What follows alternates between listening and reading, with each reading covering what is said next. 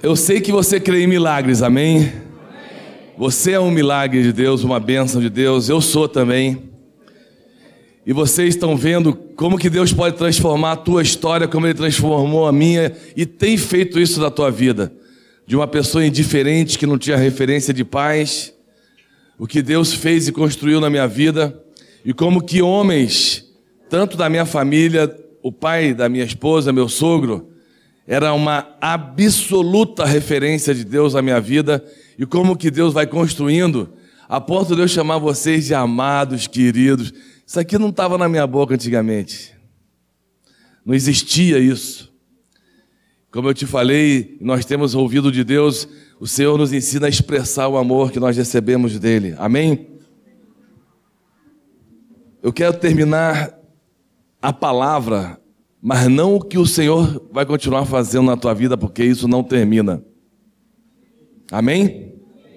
Deus está trabalhando comigo nisso aqui, e eu vou aterrizar essas palavras que foram ministradas. Eu quero que você guarde no teu coração esse desfecho. Eu vou te falar uma coisa muito importante. Alguns momentos nós deixamos em alguns segundos escapar coisas que poderiam fazer um desfecho bem feito na nossa vida, que proporcionaria uma decisão de avançar de modo maduro para o propósito e a direção de Deus para nossas vidas. Quando nós permitimos que no finalzinho das coisas elas se escoem pelo ralo. Jesus transformou a água em vinho no final da festa. Diga para o teu irmão. E isso impressionou as pessoas, lembra? Você já percebeu que quando vai fazer, Deus vai fazer um desfecho e Ele quer que você preste atenção. Nossa vida é uma história de ciclos. E quando Ele fecha bem um ciclo, você vai para o outro, para outra fase da tua vida, com aquilo que antecedeu bem fechado, bem amadurecido, bem acabado. E quando você não permite por algum motivo que isso não seja real, você vai passar para a próxima fase da tua vida com algo pendente na fase anterior. Vocês vieram até aqui com a história pessoal de cada um que Deus está tratando. E Deus quer fechar algumas coisas em cada um de nós. Alguns têm 15 anos, 17, outros têm 20, 25, outros têm mais, já estão casados, ou estão casando, ou estão namorando, ou estão querendo achar o caminho da sua vida, o propósito, o sonho, a profissão. E nós precisamos fechar bem os ciclos da nossa vida, para que a nossa história não fique com defasagens e você fique transportando problemas que você não permitiu que Deus tratasse na fase anterior e você traz para a sua realidade presente e vai acumulando com outras que virão e você pode se confundir. Talvez você não entenda completamente o que eu estou falando agora, porque eu estou resumindo. Mas Deus tem uma história na tua vida e essa história tem um início, tem um meio e tem um fim. E quantos de vocês querem acabar bem nas suas vidas? Eu tenho certeza que você deseja isso. Então deixe Deus tratar, Deus está tratando e daqui para frente você vai entrar numa nova fase.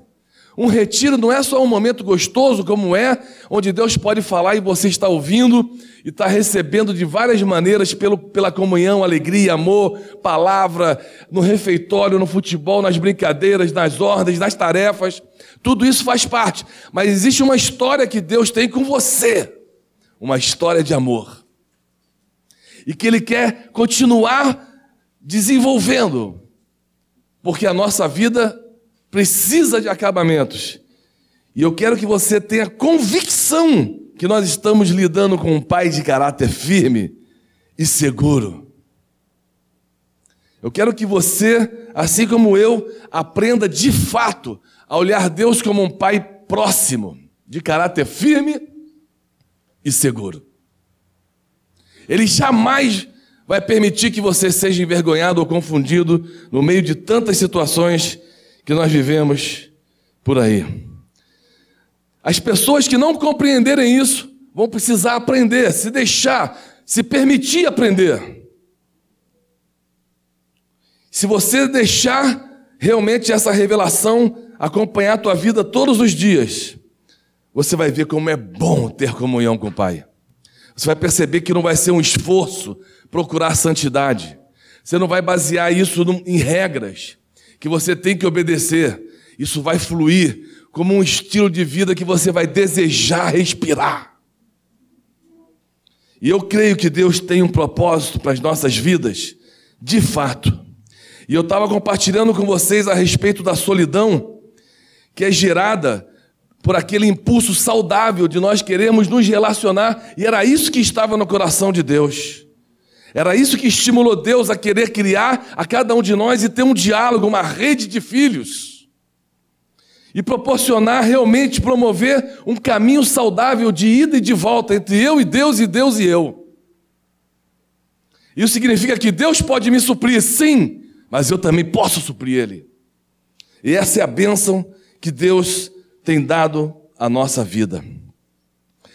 Grande parte dos problemas que nós temos é porque nós não conseguimos aprender e nem permitir essa descoberta de elaborar nossos pensamentos, as ideias bem construídas em cima da palavra de Deus, as experiências que são estruturadas através de relacionamentos que nós desenvolvemos na vida, bons e maus, agradáveis e desagradáveis, de coisas que foram favoráveis e desfavoráveis, pessoas que nos fizeram bem e outras que nem tanto, e talvez até nos prejudicaram. Tudo isso faz parte. Deus não quer uma história interrompida comigo e com você. O propósito dele está estabelecido, e a Bíblia diz em Provérbios capítulo 19, 21, que no final de tudo, o propósito dele vai prevalecer. Então não adianta eu espernear, não adianta eu recuar, não adianta eu demorar para entender. Vai ser muito bom se eu entender o propósito de Deus, porque se no final de tudo a Bíblia diz o propósito dele vai permanecer, é bom que eu afine o meu com o dele. Porque o meu não vai prevalecer, nem permanecer. E o dele vai. E é muito bom que você esteja com aquele que é vencedor. Independente das circunstâncias que nós tenhamos que passar. Eu quero que você guarde isso no teu coração. Muitas vezes o que entristece a gente é a nossa incapacidade de expor nossas ideias. A gente acaba impondo nossas ideias. Você já percebeu isso? Se você é uma pessoa forte de temperamento e você sabe argumentar, você muitas vezes acaba tendo atritos por não saber expor as ideias que você tem tido aquilo que Deus tem te falado. E muitas vezes você e eu acabamos impondo aquilo que nós achamos para outra pessoa. Isso não é saudável. Se Deus conhece a estrutura do nosso pensamento e não controla e não impõe, nós também não devemos fazer isso. Esse é um relacionamento muito saudável, onde Deus, um Pai que conhece tudo, mas tudo mesmo de mim, ele promove, ele dignifica o propósito dele na minha vida está procurando sempre alternativas para me ensinar, para que eu possa me relacionar com ele de uma maneira real, como filho. Apesar dele ser Deus, ou mesmo sendo Deus, ele é meu pai. E você é filho do Deus Altíssimo. Às vezes eu tenho a impressão que a nossa espiritualidade se torna um empecilho. Nosso espiritualismo, vamos falar assim, se torna um empecilho onde falta a expressão de generosidade. Rapazes, a minha esposa teve um altíssimo investimento, trabalho comigo. Por causa do contexto da minha vida que vocês conhecem um pouco, e não saber expressar amor, a gentileza, a generosidade acabam fazendo falta. E a minha esposa é uma pessoa muito delicada, mas firme. Não confunda delicadeza com uma pessoa frágil que não sabe, assim, uma pessoa desconectada da realidade, emocionalmente sem rumo. Não é isso. Ela é frágil, delicada, mas é firme. Ela conhece a palavra. Ela não abre mão dos princípios de Deus para a sua vida e mutuamente nós fomos repartindo um com o outro essa história de vida. E ela tem me ensinado, amor, você precisa ser mais gentil. Gentil, o que, é isso? Sabe, porque às vezes no ímpeto de querer desenvolver um projeto, nós esquecemos as vidas. E nós passamos por cima de valores e pessoas com aquela perspectiva de que a nossa espiritualidade está nos impulsionando a cumprir um propósito, uma visão. E de repente você chega lá e olha para o lado não tem ninguém. De que, que vale isso? Nós precisamos ser gentis, educados, em nome de uma verdade que nós queremos ser. Ah, eu falo a verdade, dou a quem doer, porque a Bíblia diz. Nós chegamos ao extremo de ser mal educados com nossos pastores. Tem pessoas que vêm falar com a gente com uma falta de educação em nome de uma verdade dela, que ela acha que ela tem que projetar, e ela vem falar de uma maneira que não se fala nem com as pessoas no mundo. Nós precisamos ser gentis, rapazes, sejam gentis. Uma mulher não resiste à generosidade e à gentileza de um homem que sabe o que é e sabe se relacionar. Elas sabem disso. No fundo do coração delas, elas não querem um cavalo do lado e nem uma mula. Elas querem um homem forte um cavalo domado pelo Espírito Santo. O meu cunhado tinha um cavalo muito fogoso, forte. A força do cavalo é uma coisa impressionante, mas ele aprendeu a domar. E um cavalo domado faz coisas extraordinárias. Um burro chucro arrebenta com as cercas, com os limites das coisas. E a gente vai machucando um pouquinho ali, machucando um pouquinho ali, e de repente, até como pastor, eu era muito forte, muito duro, muito incisivo. Se não quiser, a porta está aberta, porque Deus falou que se você quiser ir embora, você pode ir. Jesus também falou isso. E pai, Jesus falou para os discípulos lá em João 6,66, é, que muitos o abandonaram à vista do discurso que foi profundo e forte. Esse negócio de Jesus falar, pessoal, é brincadeira não. Quem não comer meu corpo e não, e não beber meu sangue, os caras estavam assim, meu Deus, o que, que é isso? Canibalismo espiritual agora.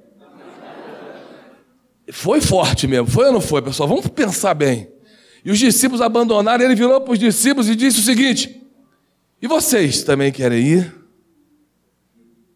Foi ou não foi? E Pedro falou o quê? Senhor, nós vamos para onde? Ele tinha lugar para ir, viu, pessoal? Não era falta de alternativa nem de opção. Isso é que é gostoso. Você tem muitas alternativas por aí, mas você optou ser dele. E Pedro falou assim: para onde nós vamos? Se tu tens tudo que nós queremos. Aí muitas vezes eu pegava esse texto, tá vendo? Jesus falou: se você não quiser, pode ir, a porta está aberta. Porque Deus não precisa de você. Aquilo, aquilo que eu falei antigamente. De repente, Deus, filho, o que é isso? Sabe, nós queremos pregar a verdade mas impondo, pregar a verdade, massacrando a opinião do outro. Você já viu gente que só sabe falar? É só lá em Curitiba que tem esse problema, né? Você fala, fala, fala, quando a pessoa consegue entrar na tua vírgula, e ela começa a falar, você já está pensando, nem está ouvindo. Você já está pensando o que você vai falar. Vai continuar falando o que você estava falando antes. Pessoal, a pessoa percebe. Você percebe quando a pessoa não quer te ouvir? A pessoa percebe. Homens, sejam gentis. Sejam educados. Isso não significa que vocês têm que ser manipulados. Ah, mas aí a mulher vai, pô, vai, vai subir, vai ficar lá em cima. Eu... Entendeu? Eu estava conversando com alguns homens no retiro. É que eu não falo aqui porque não está no contexto, mas quando eu estou conversando com um homem casado, num retiro, tu não sabe o que, que eu falo. E a gente rasga o verbo. Né? E a gente conversa abertamente com eles a respeito do, do posicionamento dos homens. Nós precisamos realmente compreender algumas coisas, porque tem homens que não sabem o que são e eles começam a falar assim. Teve alguns irmãos que falam assim, eles falam mesmo: quem manda nessa casa sou eu. Eu já falei isso uma vez, lá no começo. Aí minha esposa falou assim: bom, se você tem que falar que você manda, é porque você já não manda mais.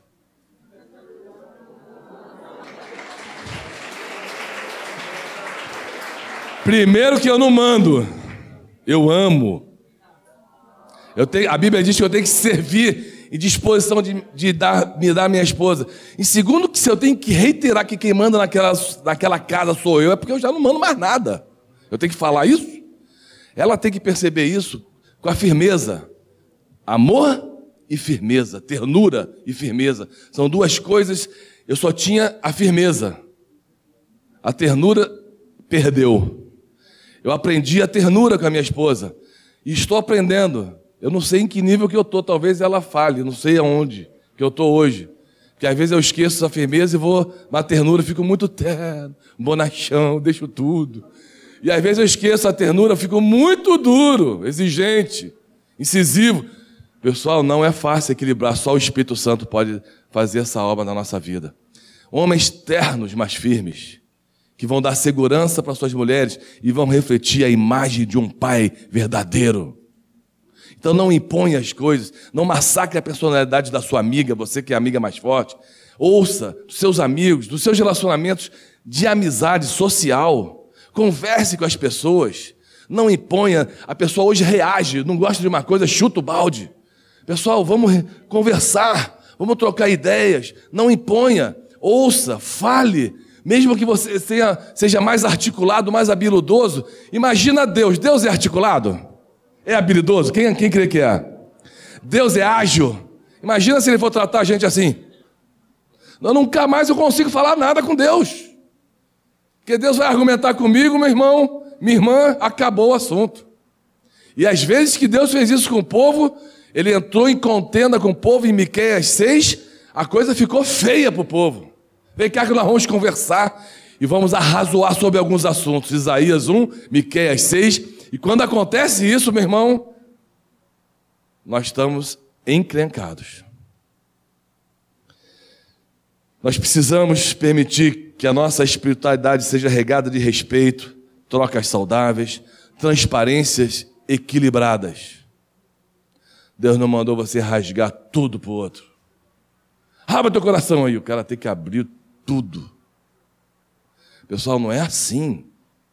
Amizade, mesmo num relacionamento de casal, ela tem que nascer naturalmente, tem que haver investimento, tem que crescer tem que se tornar saudável, porque existem amizades doentias, onde a pessoa começa a controlar sutilmente a outra. Isso não é bom. Deus não faz isso comigo. Nós precisamos ter amizades saudáveis, transparentes, com maturidade. Diga transparência com maturidade. Para que você possa crescer de maneira saudável. E aí, o pai vai construir relacionamentos sem preconceitos. Nós temos mais preconceito do que nós imaginamos. É impressionante. Preconceitos, conceitos antecipados a respeito de alguém ou de alguma pessoa. E Deus não trata a gente assim. E quando Deus nos trata de uma maneira saudável, as barreiras que pareciam nos controlar começam a cair, os preconceitos que insistiam em permanecer começam a desaparecer. Porque tudo isso, barreiras e, e, e preconceitos, geram sofrimento e transtornos no relacionamento. É algo que nós precisamos tomar muito cuidado. Sofrimentos e transtornos afetam a nossa afetividade, a nossa compreensão da interdependência saudável entre nós. Isso parece ser utópico, um delírio para uma sociedade que só pensa em si mesmo.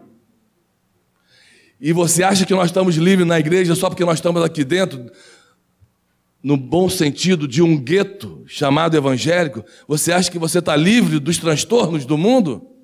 Dentro da igreja existe muita doença emocional, muita fragilidade, muita inconstância.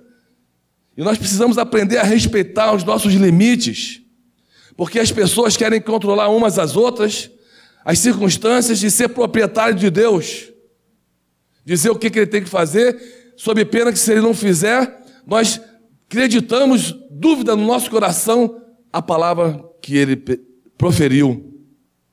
Deus quer se libertar de homens e mulheres.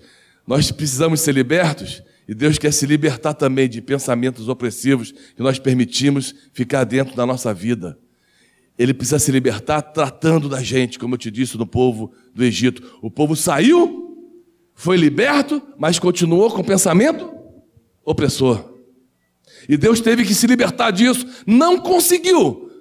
E aquela geração morreu. E Deus teve que levantar uma outra geração. Você quer isso para você? Que você tem que morrer para Deus levantar outra geração, porque nós não conseguimos ser libertos de pensamentos opressores? Diga não. Fala assim: Deus, a minha vida está aberta para ti. Isso é muito saudável, meu irmão. E aí você vai poder dizer: Pai, diga Pai. Pai. Pai. Nosso. Ele é teu e ele é nosso. Ele não é só teu. Por isso, nosso. E a pessoa, se Jesus tivesse falado, meu pai, os discípulos assim, ixi, nós estamos fritos agora, agora não tem mais jeito. Ele disse, pai, nosso. Deus não é só teu pai. Você não é peixinho de Deus, nem um xodó de Deus. Ele permite que você passe por situações, situações difíceis, circunstâncias desfavoráveis para crescer. E às vezes você olha alguém que está sendo respondido, que Deus. Já viu aqueles irmãos que compartilham, parece que com ele tudo. Deus e ele está ali, ó. Aí tu quer até chegar ali, não consegue entender. Pô, pai, eu estou aqui, tu tá o cara está lá. Quer dizer, você começa inconscientemente a achar que Deus faz acepção. Porque algumas pessoas parecem que pegam o pai como propriedade exclusiva sua. Ó, meu pai, quando eu falo, Pô, o cara não resiste. Sabe? E você pensa que você está manipulando Deus. Isso não é real. Todos nós já cometemos em diferentes graus discriminações. Já nos consideramos superiores em algum momento. Já julgamos outras pessoas. Mesmo que a gente não fale. E muitos chegamos ao ponto de condená-los. Já matamos, se não fisicamente, emocionalmente. São pais que sufocam filhos, filhos que sufocam pais, maridos que asfixiam suas esposas. O negócio está ficando parecendo aquele jornal de última hora, né? Mata, asfixia. Religiosos que, em nome de uma espiritualidade incoerente, machucam seus companheiros de equipe, seus obreiros, anulam seus colegas de trabalho. Deixa que eu faço. Às vezes eu vejo pessoas na igreja fazendo um negócio, meu irmão, querido, gasta, vai lá, vai ali. Entendeu? E a pessoa, pensa que a pessoa, você acha que o pessoal é burro? Eles percebem que você não quer ele ali. Eles percebem quando ele não quer a tua amizade, que você não quer a tua presença. Que você chega e eles mudam de conversa. Não estou falando que você tem que continuar conversando, que você estava conversando numa intimidade, não é isso. Você muda de postura, porque aquele cara não faz parte do teu círculo. E de repente essa discriminação vai sendo exalada. A Bíblia diz que, João 17, 21, que Jesus disse: Eu neles e tu em mim, para que cheguemos à perfeita unidade. Diga, diga comigo assim: Eu, Jesus, né? Eu neles. e tu em mim, eu neles e tu em mim. De novo, eu neles e tu em mim. Está feita a unidade. Não deixe ninguém ser excluído do privilégio de participar do eu neles e tu em mim. Amém? O Deus Todo-Poderoso se fez homem para alcançar os homens. Porque apesar de demonstrarmos como homens defeitos e fraquezas, somos insubstituíveis para Ele. Nós temos a tendência de observar comportamentos, porém Deus sonda e compreende a linguagem profunda do coração, e nós conhecemos muitos casos na Bíblia sobre isso. Um deles foi o chamado de Davi. Primeiro veio os mais bonitos, os mais fortes, segundo a aparência que o pai atribuía. Foi, foi, foi. Acabou? Acabou. Tem mais ninguém? Ah, tem um. Era esse. Mas eu acho que não deve ser, porque esse aí está fedido. Ele está lá no meio das ovelhas, com esterco de ovelha, vive cantando no mundo da lua. Não deve ser esse. Chama. E era. Porque Deus conhece o teu coração. A tua amiga pode ver o teu comportamento, ouvir tua, tua palavra, teu compartilhar, teu abrir de coração, mas não conhece o teu coração Teu pai pode ouvir tudo isso, mas eu não consigo compreender o coraçãozinho dos meus filhos completamente. Nem da minha esposa, eu não consigo penetrar no coração. A mulher é um mistério, meu irmão. Eu me lembro que às vezes eu chegava para minha esposa e a gente tinha algum atrito. E esse atrito às vezes levava ela a ficar muito chateada, ou eu. E de repente, a, a, a, quando a coisa era mais, aquela coisa mais intensa, né? De repente a gente conversava, se perdoava. E eu, homem, algumas mulheres são assim também, mas a maioria, em regra, é o homem. Eu saía dali, eu esquecia até o que eu tinha conversado. Aí passava uma semana. Aí minha esposa vinha. Eu estou floreando um pouquinho, mas é mais ou menos assim. Ela tá falando que eu estou exagerando. Aí, eu, aí ela vinha, chorosa, vinha. Aí eu pergunto, sensível. E eu, aquele cavalo indomado, querendo dar uma de bonzinho. O que, que foi, amor? O que, que você tem? Que cara é essa? Já começava a me irritar. Não sei. Bom, acabava de me irritar. Você está desse jeito, chorando e não sabe por quê? Aí ela jogava a pergunta para mim: Você não sabe? Aí eu falei: Complicou. Amor, eu não estou lembrando direito. Se você me ajudar. Ah, você não lembra. Você não deu valor para aquela conversa que nós tivemos. Que conversa? Você não sabe do que nós conversamos? É, eu lembro, mas você pode me ajudar? Eu ficava desesperado. É um mistério esse negócio, cara. A Bíblia diz em Provérbios que andar com uma mulher é um mistério, é uma aventura. Aí depois que, no final da conversa, que ela não falava e ficava chateada porque eu não sabia o que, que era. Aí ela resolvia falar. Amor, nós conversamos. Nossa, amor, tu não está pensando nisso? Aí acabava de ser uma benção. Complicava a noite. Porque eu falava, você está tá pensando nisso, nós já conversamos, nós perdoamos. Só que a reação, ela perdoa até a firmeza de caráter, mas a reação das pessoas são diferentes. Precisa haver um trato, um cuidado. E, de repente, se você não entender isso, você não vai ter a sensibilidade adequada. Aí você também não vai entender com relação ao Pai, porque tudo no natural é um reflexo do espiritual. Diga assim: tudo no natural é um reflexo do espiritual. E aí eu tinha que ter uma conversa. Foi um processo, eu estou aprendendo, né, amor? Não sei se eu aprendi, mas estou aprendendo. É uma coisa interessante, porque quando eu pensei que aprendeu, aparecem outras coisas. Queridos, a pergunta que vocês fizeram: será que o nosso pai é um pai super protetor? Eu vou entrar naquela pergunta, que eu acho que foi um rapaz que fez, né? Será que o nosso pai é um pai super protetor? Vamos pensar no que Jesus disse: No mundo tereis. Você acha que o pai é um super protetor? Todos aqueles que querem viver piedosamente em Cristo Jesus serão? Será que o pai é protetor? Será que se tiver uma enchente aqui no Rio Grande do Sul, aqui no acampamento, vai estar sequinho?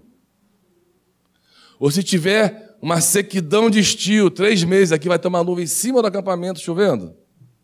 Você acha que vai acontecer isso? Não. Nós somos filhos e criaturas. Tem criaturas no mundo também, não tem só filhos. Nós temos uma dupla cidadania, criatura e filho. O mundo só tem uma, criatura. Daqui. Nós somos cidadão da terra e dos céus. Amém?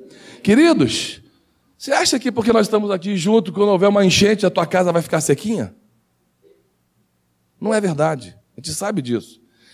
No mundo tereis aflições, Deus nunca prometeu caminho de flores e de mar de rosas para nós. E aqui eu quero te colocar só uma frase, eu quero que sempre você avalie tudo e pense e medite na palavra. Nós não devemos buscar Deus a fim de termos um manto de proteção. Esse não é o objetivo da nossa busca, que o que muitas pessoas da igreja fazem.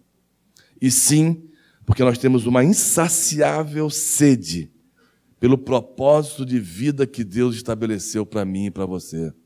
A proteção é um dos ingredientes. A ciência nos, nos transformou em perguntas vivas sem respostas.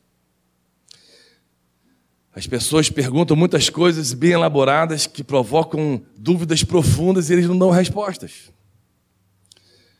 Ninguém é digno do prazer de viver se não usar suas angústias e ansiedades e aflições para irrigar sua vida com Deus. Ninguém é digno de flores se não sujar as mãos para lavar a terra e cultivá-la. A vida tem curvas imprevisíveis, perdas inesperadas, choques fora do plano que nós traçamos. Jesus testava seus discípulos, levando-os para uma terra estranha, sem suporte financeiro e sem alimentos. Muitas vezes ele fez isso. Orientava-os ao experimentar o vale do medo e a construir sua segurança, mesmo quando o mundo desabava sobre a cabeça deles. Corria o risco de ser morto por falar com uma prostituta sem nenhuma religiosidade e queria que os discípulos aprendessem a amá-la independente do seu comportamento. E os fariseus não conseguiam entender isso. Os discípulos muitas vezes eram aqueles que impediam as pessoas chegarem perto de Jesus. Senhor, filho de Davi, cala a boca, rapaz, não incomoda o mestre. Discípulos. E o cara teve que gritar mais alto. E os caras quase exortaram coitado. E Jesus parou e atendeu. Quem está entendendo? O Pai não nos prometeu um caminho sem obstáculos, prometeu? Não prometeu uma existência sem deserto. Só que o deserto não é lugar de moradia de cristão, é de passagem. Eu já falei com você isso antes. O Pai não prometeu facilitar a vida, nem nos dispensar das labutas de cada pessoa, dos entraves, dos conflitos, dos atritos por dentro, por fora com os outros. E muitas vezes as circunstâncias, as portas que se fecham, e eu estava compartilhando com alguns jovens aqui, são motivos para a gente elaborar a nossa vida, os pensamentos, a palavra de Deus, a oração, o nosso relacionamento com o Pai e tentar compreender mais profundamente aquilo que Deus quer fazer na nossa vida. Porque circunstâncias, portas abertas e fechadas, não significam que Deus está a favor ou contra por causa disso. Muitas vezes a porta está aberta, como eu te falei ontem, e Deus não tem uma vontade sobre aquilo, Ele quer te provar, para ver se você está dependendo dele ou das portas. O meu relacionamento não é com uma porta, é com Deus, é com o Pai. Amém? Eu quero que você compreenda isso. Se Ele atendesse todas as necessidades humanas que nós pedimos para Ele, Ele teria criado exploradores e não pensadores, pessoas autoritárias e não altruístas. Jesus disse que deveríamos bater, bater e bater na porta. Diga bater, bater, bater, mais forte.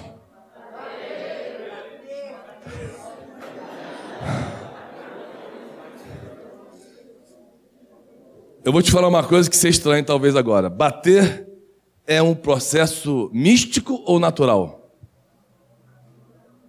Oi? Natural. Bater não é um processo sobrenatural, mas natural, não é instantâneo, exige esforço. Bater é andar no natural, ter fé é ter fé no sobrenatural. Jesus andou quantas vezes sobre o mar? Quantas? Quantas, irmão? Fala, meu irmão. A boca não cai, fala! Uma! Uma vez sobre o mar. Ele não ficou andando se mostrando para todo mundo todos os dias. Ele fez duas multiplicação, multiplicações de pães e peixes, a primeira com um objetivo e a segunda com outro objetivo. Ele não ficou dando comida para todos os famintos da terra o tempo todo que ele estava aqui, o objetivo dele não era esse. Ele amava, ele curava, ele libertava, ele restaurava, mas ele não tinha esse foco. Ele queria mostrar ao Pai: Pai, te revelei ao mundo. Aleluia! Era a oração de Jesus, era a fala de Jesus com o Pai. Bater um processo natural. A Bíblia diz que o mundo tem um curso. Tem um curso, ele tem um curso. E nós estamos no meio dele. Só que nós somos filhos de Deus. Nós temos vantagem? Sim. Porque eu não estou cego tateando para ver onde é que eu vou parar no final da minha vida. Não. Eu estou num mundo que tem um curso. Mas a Bíblia diz que eu sou filho de Deus e Ele me orienta no meio desse mundo para que eu não entre em atalhos ou vidas paralelas, ou complicações com pecado, ou com pessoas e desgastes desnecessários. Muitas vezes nós nos desgastamos desnecessariamente, nós complicamos o que é simples. Eu não tenho coragem ainda. Só se Deus me falar claramente. Eu estou com um desejo de escrever um livro. Eu não tenho muita vontade de escrever livro. Muitos sabem sobre Herbécio, orgulha as pessoas. A gente tem tanto livro sobre tanta coisa hoje. Mas está vindo no meu coração, às vezes, eu estou assim numa resistência de escrever um livro, a ingerência do diabo na vida dos filhos de Deus. Nós temos um pai que é Deus e um gerente que nem sempre é ele. Pela maneira que nós nos tratamos, fazemos as coisas, confundimos, complicamos. Coisas simples do reino, às vezes, parece, lembra que eu falei ontem? Parece uma coisa grande, nós tornamos as coisas muito difíceis. Complicamos. E quando alguém erra, a gente vem em cima com um caminhão e vomitamos em cima dessa pessoa. E muitas vezes eu já passei por isso, passo por isso, e vejo irmãos fazendo isso. E outros não têm coragem de falar com amor e exortar aquele querido, e dizer, querido, eu quero te dar uma advertência, eu sei que tu está vivendo assim, a coisa não vai dar certo. Você está pecando. Quem é você para falar isso comigo? Teu irmão. Basta. Mas a gente não quer ouvir a verdade. A gente quer ouvir aquilo que é conveniente. E muitas vezes nós não sabemos que a vida, a maior parte da vida, é bater, bater, bater, de vez em quando você vai andar sobre o mar. Você vai bater, bater, bater de vez em quando, vai abrir um rio Jordão na tua frente. Você vai bater, bater, bater, bater, bater muito tempo, e de repente vai haver uma cura, vai haver uma ressurreição, vai haver milagres. A Bíblia não diz que nós somos compostos de milagres o tempo todo. Por isso que a Bíblia diz que Deus não protege, super protege seus filhos dessa forma que nós achamos. E nos conscientizamos que devemos fazer. Deus é um pai que estende a inteligência dele para os filhos. Deus não está no centro da terra querendo resolver todos os nossos problemas humanos. Essa não é a prioridade de Deus. Deus sabe que quem dá o mundo para os filhos, mas esquece de dar-se a si mesmo, dificilmente terá o amor deles. Deus pode te responder tudo, fazer milagres, e isso não sustentava a permanência de homens perto de Jesus, sim ou não? Eles iam embora. Eles viam milagres. Eu já cansei de ver pessoas na igreja sendo altamente abençoada. Sair da lama de vários níveis de social, relacional, profissional. Deus transformar e fazer coisas que eu falei, meu Deus, você nunca fez isso comigo. Coisas que eu ficava assim, besta de ver. E o cara vai embora. Não fica na igreja. Ainda fala lá no mundo: estou bem, estou bem, estou com Deus. Eu não preciso ir na igreja. Já ouviu isso alguma vez? Levanta a mão. Levanta bem alto. Bem alto. Dá uma olhadinha, não abaixa a mão. As pessoas fazem isso. Você acha que milagre vai sustentar você? É o amor, a aliança que sustenta o casamento. É a aliança que sustenta o teu relacionamento com Deus. Não são as coisas que acontecem de mal ou de ruim. Por isso você tem que administrar quando está mal e quando está bem. Quando está bem, não se acomode. Quando está mal, não se aterrorize porque Deus está no controle. Amém? Se Deus ficar fazendo esse tipo de coisa com a gente, ficar respondendo a gente o tempo todo, querendo abençoar a nossa vida, com tudo que a gente pede, Ele vai criando esses exploradores, pessoas que querem somente aquilo que o Pai pode dar e não propriamente o Pai.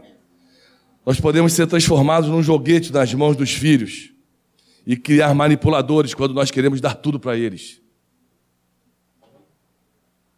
quem supre todas as necessidades dos filhos, sem ensiná-los a lidar com as realidades. Ou o dotará de um falso poder ilimitado, ou criará pessoas tímidas que se não se arriscarão para lutar pelos seus sonhos e batalhar pelas suas próprias conquistas e assumir a responsabilidade pelas suas vidas. Eu tenho ficado muito triste de ver tanta gente na igreja transferindo responsabilidade para os outros. É mais fácil. Pastor, Tu acha que eu devo fumar? O problema é teu, meu irmão. A minha esposa às vezes fica meio assustada. Do jeito que eu falo, que eu dou logo uma. Pum. Posso fumar? Se pode. Posso? Pode. Mas será que você deve? Não sei, por isso que eu estou te perguntando. Também não sei. Eu quero que você veja o seguinte: você é filho de Deus? Estou. Conhece a Bíblia? Conhece? Vai ler a Bíblia, meu irmão. Eu vou te ajudar, ó. tem alguns textos aqui, eu oriento, falo, conduzo. Agora tu vai lá e leia e descubra se você pode. Depois você vem me dizer. Me ensina, cara. O cara fica assim. Sabe por quê? Porque se eu falar para ele, não pode! Daqui a três meses está perguntando de novo, pastor, posso fumar? Porque ele não tem convicção. A paternidade implica em riscos. E alguém que realmente implicou até as últimas consequências, todos os riscos, foi o nosso Pai, Deus. Quando te deu livre-arbítrio e a mim também. Porque Ele quer filhos responsáveis, maduros, que fazem não por medo, não porque, oh, se eu não fizer, eu vou para o inferno. Tem gente que está na igreja com medo do inferno. E te cuida. Te cuida, porque você está, talvez, com a motivação errada, talvez não nasceu de novo. E é muito ruim tu ficar na igreja, abrir o olho e, de repente, ter uma surpresa na eternidade. Pessoal, nós não podemos viver assim, com medo do Pai, com medo dos, das implicações. É isso que mudou na minha vida. Quando eu comecei a entender o Pai como o Pai é e sair daquela dimensão, mesmo quando o Pai é bom ou ruim, porque dos limites de tudo que eu, você aprendeu, ouviu aqui dos irmãos, da palavra de Deus, eu não vou pecar porque eu amo tanto o Pai, aquela coisa gostosa, eu não quero ofender meu Pai. Eu não quero machucar a santidade dele, nem interromper minha comunhão. Eu não quero permitir que qualquer coisinha ou muita coisa me afaste dele. Está entendendo? O amor por trás, a base é diferente. Aí você não vai falar assim, não fome. Não. Aí tem irmão que fala assim, pastor, posso dançar na boate? Eu evangelizo. Eu estou com a menina lá, o Senhor te ama, aleluia. E rolando o negócio. Pessoal, o pessoal pergunta isso para a gente. Posso ir ali? Posso fazer isso? Posso fazer aquilo? Posso fazer aquilo? E aí a gente fica, pode? Não pode, não. Pecador, nem devia estar perguntando isso. Meu irmão, que convicção que você está gerando, que responsabilidade. Você tem que ensinar. Você pode ter achado estranho que eu peguei o dedinho da minha filha e levei lá no fogo. Claro que eu fiz com cuidado, e o pai junto. Mas eu estava protegendo ela, dando uma experiência permitindo que ela crescesse. E depois proporcionei outras situações para que ela pudesse desenvolver sem matar o brilho que ela tinha, porque se ela gostava daquilo, tinha alguma coisa por trás que motivava ela a gostar. Eu não queria matar aquilo, alguma coisa deve ser boa nela, e ela é boa. A minha, a minha filha, com cinco anos, alguém ligava lá para casa, ela atendia, cinco anos. Pastor Bandeira tá? Não. Ah, que eu queria conversar com ele. Olha, mas você pode falar comigo. Né, Val? Aí, o irmão. O que está falando? Caroline. Olha, ele não está agora, mas ele está no encontro, mas eu posso agendar um encontro para o Senhor. Está entendendo?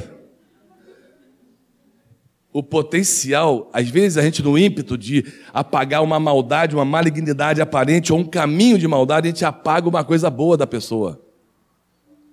Não faça isso! Aí a pessoa, se eu chegasse em casa, filha, ela me entregava, fazia tudo. Meu pai não está aqui, meu pai não está lá, ele está fazendo isso agora, está dormindo. Eu passei a noite toda acordado, ministrando a pessoa, sete da manhã eu cheguei em casa, às onze, minha filha acordou e viu o pai dormindo. Alguém liga, teu pai está aí, tá, mas ele está dormindo. Então eu ensinei para ela para saber o que falar, como falar no contexto. As pessoas não entendem. Elas julgam a gente pela aparência. Às vezes as pessoas ligam lá para casa às sete da manhã. Você já está acordado, pastor? Se eu não tivesse, eu não estava falando com você. O que, que ela está querendo saber? Que eu, eu sou super Deus? Deus é Deus, eu sou super Deus? Que eu tenho que ficar acordado a noite toda à disposição. Quando ela ligar três da manhã, com voz de trovão, eu respondo: Alô, quem fala? Pastor, sim, à sua disposição. Pessoal, eu sou homem. Eu tenho carências, eu tenho cansaço. Outro dia eu estava saindo da igreja, uma época que foi muito difícil para a gente, que a gente morava em cima do prédio da igreja. E minha esposa, com os filhos pequenos, isso aconteceu muitas outras vezes. Filhos pequenos, e às vezes eu estava cansado, eu saía às sete da manhã, dia. Eu, eu batia escanteio, cabeceava, agarrava, pegava a bola. Eu era gandula, goleiro, atacante, defensor, tudo. Depois eu percebi que isso aí me matava. E aí um dia eu estava assim, minha esposa cansada, meu filho com febre, uma situação difícil. Eu, eu atendi gente o dia todo, eu cheguei sete horas em casa, a minha esposa, amor, por favor, chorando, com os filhos ali, aquela situação difícil, tensa. Vai comprar pão que a gente não tem nada para comer, eu, irmão, já vou. E quando eu saí pela porta, passei por dentro do templo, dedicar na igreja, chegou um irmãozinho. Ô, oh, pastor, que bom te ver. Eu falei, ai meu Deus. É, eu falei, o que você está fazendo aqui essa hora? O culto é só oito horas. Não é que eu não tinha nada para fazer, eu vim para cá e é bom que você está aqui. Você não tem nada para fazer, mas eu tenho. Aí eu, o cara me encontrou assim por acaso, numa situação delicada, difícil. E eu falei só, meu irmão, eu não posso te atender agora. Minha esposa está ali, meu filho está com febre. Eu não tenho comida em casa, agora preciso comprar um lanche para eles comerem e administrar um remedinho. Não, pastor, mas é rápido, é cinco minutos. Cinco minutos. Eu sei que não é cinco minutos, eu não posso falar com você agora. E o irmão ficou ofendido comigo. Você já viu como você se ofende com as pessoas fácil? Então, queridos, nós temos que tomar muito cuidado com as nossas escolhas, decisões, essa responsabilidade, essa maturidade e aprender entender o seguinte: que eu tenho que crer o tempo todo nos atos sobrenaturais. Isso se refere à fé mas eu vivo o tempo todo num processo natural inquestionável, estimulado fortemente pelo Pai, Ele está ali. O que me sustenta no dia a dia é o amor do Pai. É o amor do Pai. A fé, ela vai ser exigida o tempo todo. O justo virá pela fé. E a fé opera pelo amor. E eu tenho que entender isso. Eu não vou andar em cima das águas o tempo todo. E eu vou te falar uma coisa forte. Diga comigo assim: o poder.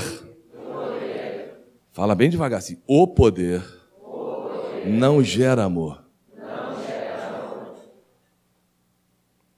Deus tem que ser amado pelo que Ele é e não pelo que Ele tem, pela autoridade, pelo poder. Nós confundimos isso. Por isso que a visão do Velho Testamento era um pai. Do Novo Testamento é um pai. Privilégio, né, meu irmão? A gente vivia numa era como essa. Amém ou não amém? É uma benção. Deus quer que o ser humano busque e se relacione com Ele não porque ele se mostrou poderosamente, mas porque ele gosta de ser procurado. E se emociona quando você espontaneamente o busca. O grande teste para nós é amar um Deus invisível. se relacionar com um Pai que não vemos, que aparentemente não se preocupa em satisfazer nossas necessidades imediatas, mas que investe o tempo todo e muito em nossas vidas. Enquanto alguns fazem loucuras para aparecer, ter um pouco de fama e chegam a destruir o que mais ama para se tornar celebridade, Deus tem prazer em se esconder. Hum. Jesus aparecia e desaparecia, já lembra? Lembra? Cadê Jesus? Estava todo mundo sempre procurando o homem. Já percebeu na Bíblia isso? Onde que ele foi agora? Tá lá, vamos para lá. Está no mar, tá no barquinho, tá e de repente ele sumia e ninguém achava. Estava orando, mas ele não, mas não achava mesmo. Eu acho que ele mandava os anjos ficar ali na, na beira do, do, do monte. Ele disse: se alguém chegar aqui, tu manda fogo. Agora sou eu, ninguém vai me achar. Enquanto nós queremos aparecer, Deus quer desaparecer. Eu vou falar sobre isso. Ele era real e concreto, sim ou não? Mas se escondia. Ainda falava assim quando ele fazia um milagre: não contem para ninguém. Que nós fazemos hoje? Conte para todo mundo, porque minha igreja vai crescer. Ó, se ressuscitar um morto aqui hoje, meu irmão, não precisa nem botar propaganda. O povo vai espalhar, ressuscitou um morto. Vai vir Curitiba, vai vir Porto Alegre, vai vir Paraná, vai vir Santa Catarina, tudo para a tua igreja. E tu vai ter que ressuscitar um morto. Quem está entendendo? Tu acha que tu vai ressuscitar um morto toda reunião? Outro dia, pessoal, o pessoal está chegando absurdos. Absurdos, pastores. O pessoal colocou numa, numa faixa assim: se alguém morreu na tua família hoje, traga aqui que nós vamos ressuscitar. Estava escrito isso, cara. Eu não acreditei. Não, não, é, deve ser brincadeira, deve ser pegadinha, cara. Não é possível. A gente vê cada frase. Tinha uma igreja lá no Rio que a gente passou, no interior do Rio, Cabo Frio, que a gente passou, estava assim, uma igreja sob nova direção. Promoção, dízimo a 6%. Tava. Vimos, eu e a. A Carmélia não está acreditando. Você viu? Eu vi, eu estava cavalo. Quando eu estou cavalo, ela não deixa eu exagerar, porque ela me corrige. Você viu? Eu estava lá. Não acredito. Dízima 6%.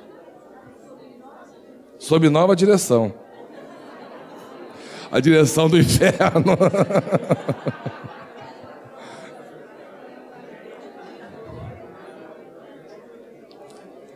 Jesus curava e falava: Não contem para ninguém. Sabe por quê, queridos? Eu nunca compreendi direito esse negócio de Jesus se esconder, não conta para ninguém. O que o que interessava para Jesus era o ser humano. E não os apupos, as palmas. Tinha outros motivos, claro, profundos por trás.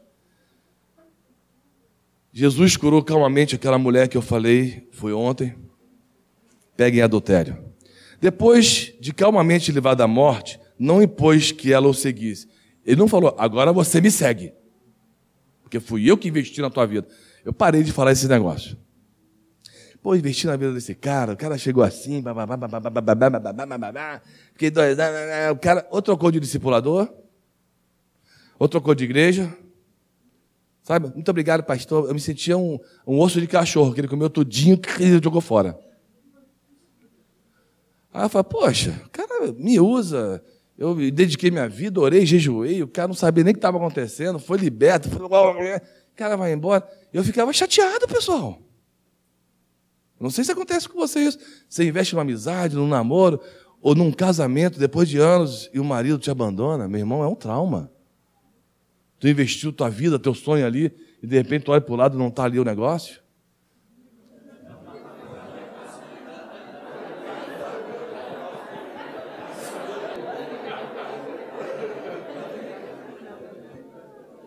Chega a ser engraçado, né, pessoal? Jesus, falou assim, Jesus não falou para ela, agora você me segue. O que, que ela falou? O que, que ele falou? Vai e não peques mais. Mas aquela mulher tinha tido uma ligação tão forte com Jesus que ela não pecou mais e seguiu Jesus. Aquela responsabilidade de amor que atrai o amor eterno. Quem está entendendo, diga amém. Ela seguiu Jesus até os pés da cruz porque o amou e encontrou nele o caminho que sustentava a verdadeira liberdade. Ela ficou liberta, se tornou livre em amor e correu os riscos por ele. Quem aqui está afim de correr riscos pelo Pai? Levanta a mão. Não interessa o que você tenha que passar, ouvir, quem está afim? Levanta a mão, de correr riscos pelo Pai. Nós temos que permitir que essas coisas se tornem realidade. Eu queria terminar com essa expressão: que estás nos céus. Nós estamos descobrindo um pai que ama relacionamentos, que lá na eternidade pensou em cima da sua intensa solidão saudável que move para buscar relacionamentos e desejou a gente para suprir isso, para que o amor dele se escoasse na nossa vida e ele tem amor suficiente para todo mundo, não faz acepção de pessoas, não super protege, mas te guarda de todo mal preserva a tua fé intacta, porque muitos cristãos foram mortos por causa da sua fé. E eles entenderam que o homem e o diabo pode tocar no corpo, mas no espírito não. E o espírito pertence a Deus. E nós somos eternos. Temos que aprender a pensar com liberdade responsável e agir com pensamentos ordenados, livres, para a gente não ficar se encrencando emocionalmente, fisicamente, ultrapassando limites, quebrando regras que também existem, que são saudáveis, e princípios que são inegociáveis, e não ficar vivendo uma vida cristã de legalismo, centradas em leis lícitas, mas que muitas vezes impõem na nossa vida um conjunto de dogmas e regras que não nos satisfazem. E eu tenho visto como nunca, não sei se vocês estão vendo também, não sei se só eu que vejo, Nunca vi tanto cristão infeliz. como na nossa geração hoje? Tem motivos? Tem. Claro que tem. Seria bom de pensar sobre isso. Você percebeu como os cristãos hoje parece que tem um ar, uma névoa de infelicidade? Tem gente feliz, nós somos felizes, mas parece que eles não são. Alguns irmãos parece que sinônimo de cristão é ser triste. Sério, carrancudo, duro. Tudo bem? É. É. Tá indo pela fé. Pela fé. E o irmão? É. E a família? É também. E o negócio? É, pela fé tá indo. Aleluia. Aí um cara que não é crente entra na igreja e vê uma conversa dessa. E daí, irmão, tudo bem? É, tá indo pela fé, em nome de Jesus. E a família também. Tá, rapaz, luta, ó, o diabo tá, ó. O diabo tá, ó. Retaliando. O cara só sabe falar, o diabo tá retaliando. E o cara tá ouvindo a conversa. Tá tudo bem? É pela fé. E o negócio, tá, ó, o diabo tá retaliando. Rapaz, eu fui querer obedecer a Deus, o negócio ficou feio. O diabo retaliou, veio doença, veio, rapaz, você não sabe o que aconteceu. E o cara, meu Deus, eu que não vou ficar nesse negócio aqui. O diabo está retaliando, o cara entrou na igreja. O diabo está retaliando, como é que tá? Tá tudo bem pela fé. Sabe? Não tem alegria do espírito. Não tem aquela doçura, aquele amor. A minha esposa falou que eu mandei muitas vezes você botar a mão no ombro do irmão, é para você sentir. Coloca de novo. Nós não temos aprendido com os pastores que nós somos hoje filhos de Deus e devemos buscar ser semelhantes a Jesus? Só é possível isso acontecer de uma forma. Paulo falou assim: a partir de agora, eu não olho mais para vocês na carne, quer dizer, no ser humano, eu vou olhar para vocês no espírito. Não tem outra possibilidade. Porque na carne, dá mesmo uma olhadinha para essa pessoa aí. Cara, tu pode me decepcionar. Pode falar para ele.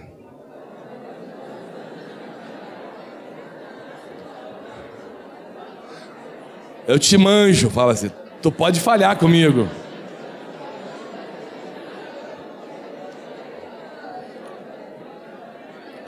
Mas no espírito, diga.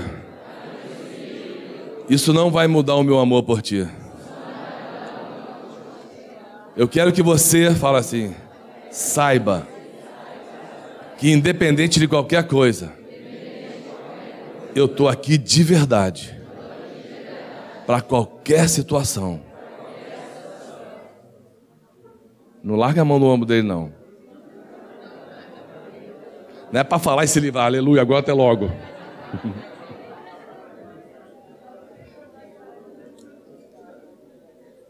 A pergunta é: você sabe a implicação do que você acabou de falar? Você já viu outros irmãos no passado falar: Eu te amo, unidos morreremos, venceremos. E o primeiro problema afastou o irmão? Tu lembra de gente que estava no teu meio e foi embora por causa de problema? Que cantava aquela música do Azaf, como é que é? E nos via redimido por sair na... Como é que, como é que termina mesmo, Carmélia? Unidos iremos andar, pagaremos o preço de sermos um só coração no Senhor. Meu irmão, eu quero te confessar uma coisa, desculpe a sinceridade. E por mais que as trevas militem e nos tentem separar, unidos iremos andar. Eu entrei num trauma com essa música. Por causa dos últimos 20 anos, o Zig acompanhou isso. Acho que os irmãos também passaram. Quanta manipulação, confusão e aqueles irmãos que cantaram isso não estavam mais ali. Aí eu ficava, pô, para que, que eu vou cantar isso de novo? Até quando que esse cara que está cantando vai ficar comigo de novo aqui? Pergunta para minha esposa, eu não queria mais cantar. Eu não vou cantar essa música mais. Papo furado isso aí. Isso aí é só no céu. Viver com os irmãos aqui é uma história. Né? Não, tem um irmão lá, o Thomas fala isso. Viver com os irmãos na, no céu é uma glória, na terra é outra história. Lembra do Thomas falando isso? Aí eu comecei a acreditar nisso. Ah, irmão é benção, mas olha, tem que tomar cuidado. E eu não vou ficar nesse negócio de unidos, unidos, mais que a terra milita, porque eu já vi tanta coisa ao contrário, gente que cuspiu amor, aliança, meu irmão, com interesses e conveniências e sei lá mais o que, saiu.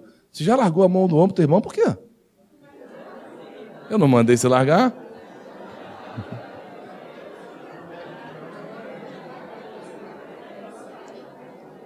Você está vendo que é unidos por um momento só?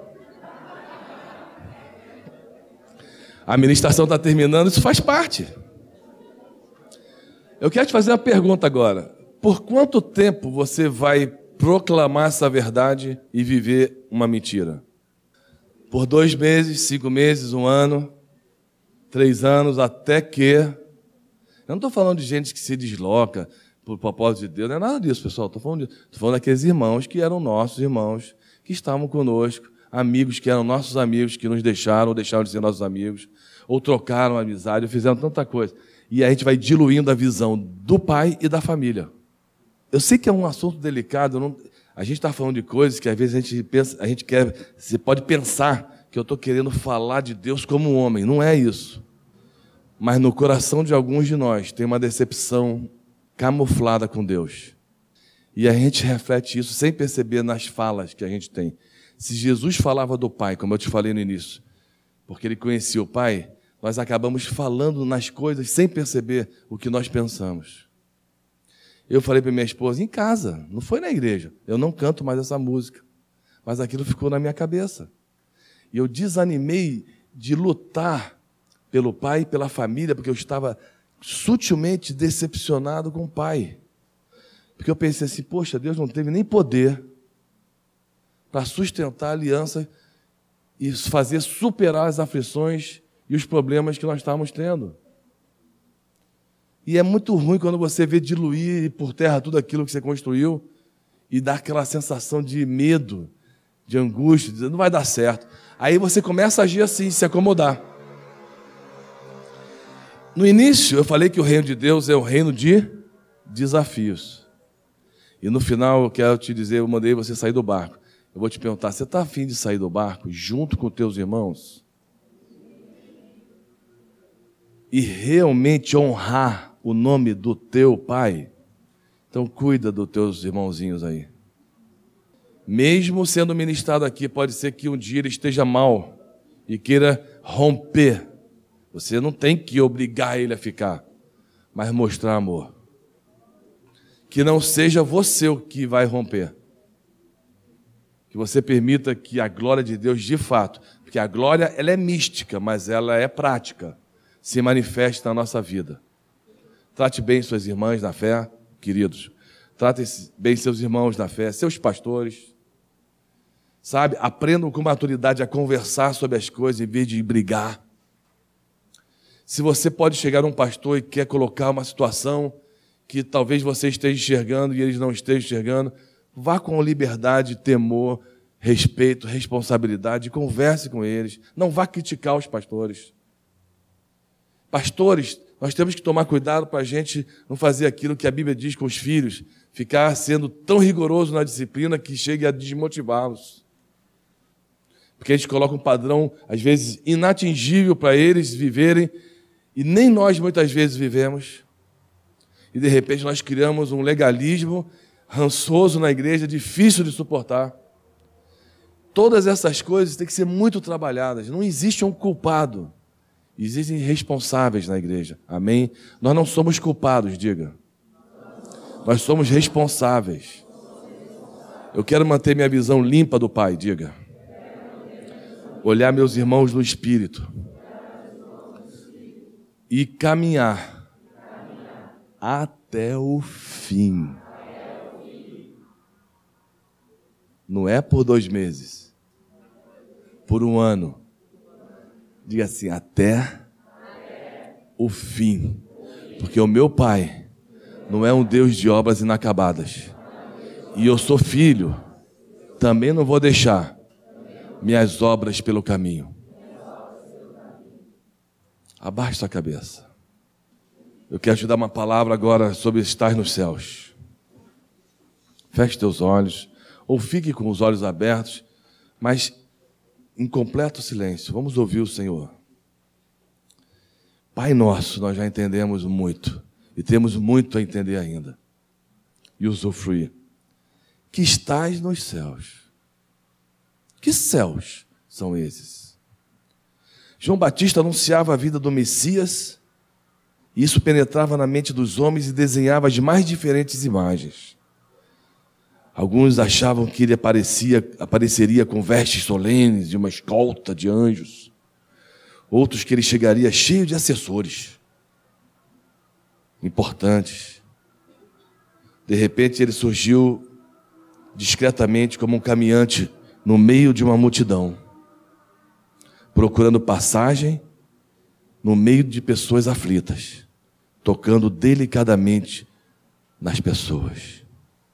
Ninguém o notou, porque a sua aparência não tinha nada de especial ou extraordinário, aparentemente.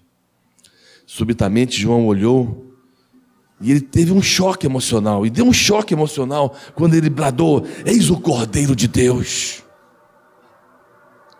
Depois do seu batismo, ainda se ouve uma voz que veio do céu. E essa voz dizia: Este é o meu Filho amado, em quem eu tenho prazer. Essa é a voz que Deus tem para você, meu irmão, minha irmã. Minha filha, meu filho amado, eu tenho prazer em ti. Tu podes imaginar que eu sonhei na eternidade contigo e hoje é real o sonho. Hoje é real a oportunidade que nós temos de termos comunhão. Será que tu podes penetrar no meu coração por um minuto e deixar o teu e pensar em mim como Pai? O céu, onde o Deus Pai habita, o Pai habita, é infinitamente distante. Não é um lugar físico, mas é ao mesmo tempo extremamente próximo. É distante o suficiente para não superproteger os seres humanos e próximo bastante para que seja ouvido o clamor de cada um dos seus filhos. O céu parece um lugar intransponível em termos de compreensão e de distância, mas simultaneamente encontra-se a menos de um centímetro de nós, a ponto de ser ouvida a voz. Esse é o meu filho amado, em quem me comprazo. Será que nós podemos penetrar no coração de Deus? E entendermos que assim como Ele nos supre, nós podemos suprir aquele sonho que Ele teve ao nos criar? Sim. É perfeitamente possível. Porque nem olhos viram, nem ouvidos ouviram o que Deus tem preparado para aqueles que o amam. E o versículo 10 diz: que ele já revelou pelo Espírito. Por isso, andai no Espírito. Jamais satisfareis a concupiscência da carne. O nosso relacionamento com o Pai é no Espírito, mas ele é real. Ele se expressa na alma e no corpo, nas circunstâncias e relacionamentos da vida. E muitos de vocês e muitos de nós, talvez não compreendamos ainda profundamente o que significa tudo isso.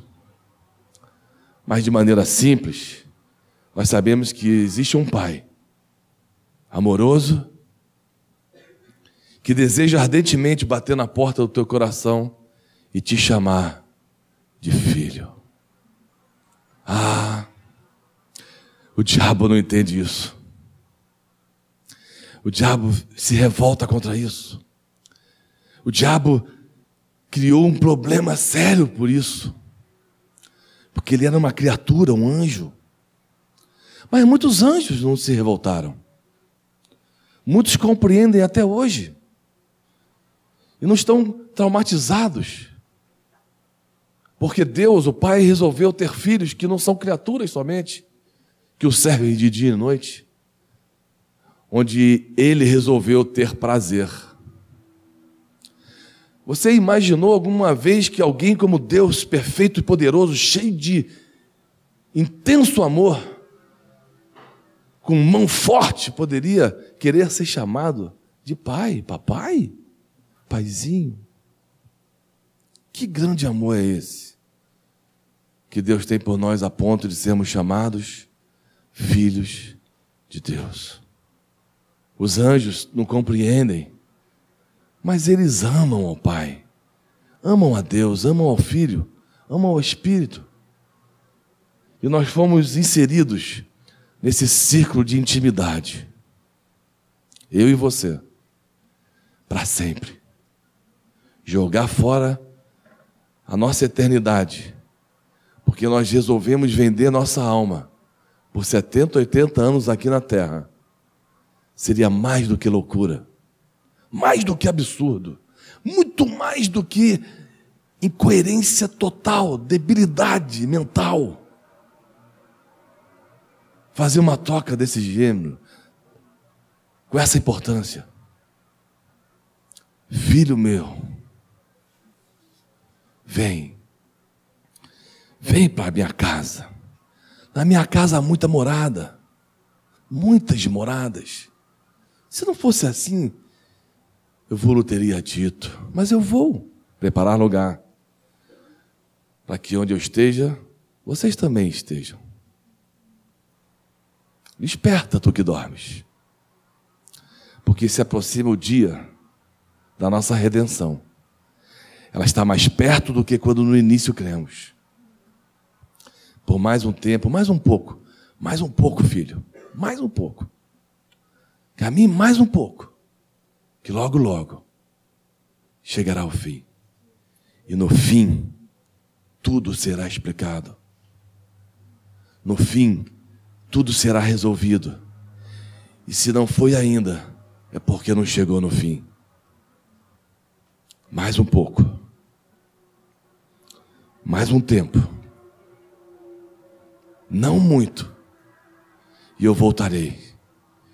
E buscarei para mim aqueles que são meus nos quatro cantos da terra e da eternidade humana e os levarei para mim mesmo. Ali vocês deixarão de ser meninos, levados por ventos inconstantes, mas me conhecerão como eu sou conhecido. Esse é o tempo que o Senhor preparou para cumprir Suas palavras ditas, que são eternas. Estamos entrando no tempo do fim. Não sei quanto tempo durará, o que vai custar esse tempo e para mim. Mas eis que estou contigo, Senhor diz, todos os dias, até o fim. Jamais te abandonarei. Nunca, em tempo algum, te deixarei. Confie em mim de todo o teu coração e não te preocupes no teu próprio entendimento. Reconhece-me em todos os teus caminhos e eu endireitarei as tuas veredas. Que bom, Senhor. Que bom. Que por esse grande e intenso amor eu posso hoje te chamar entendendo e sendo um filho de Deus, de Pai nosso porque tu estavas nos céus, mas a sua voz foi ouvida por João e pelos homens. Esse é meu filho amado, em quem tenho prazer. Que, que deve ser isso? Esse prazer que Deus tem com você. Deixa o Espírito falar ao teu coração nesse momento. Esse é o tempo da manifestação dos filhos de Deus. Porque enquanto o mundo apresenta uma política, uma economia falida, uma religiosidade falida, estranha,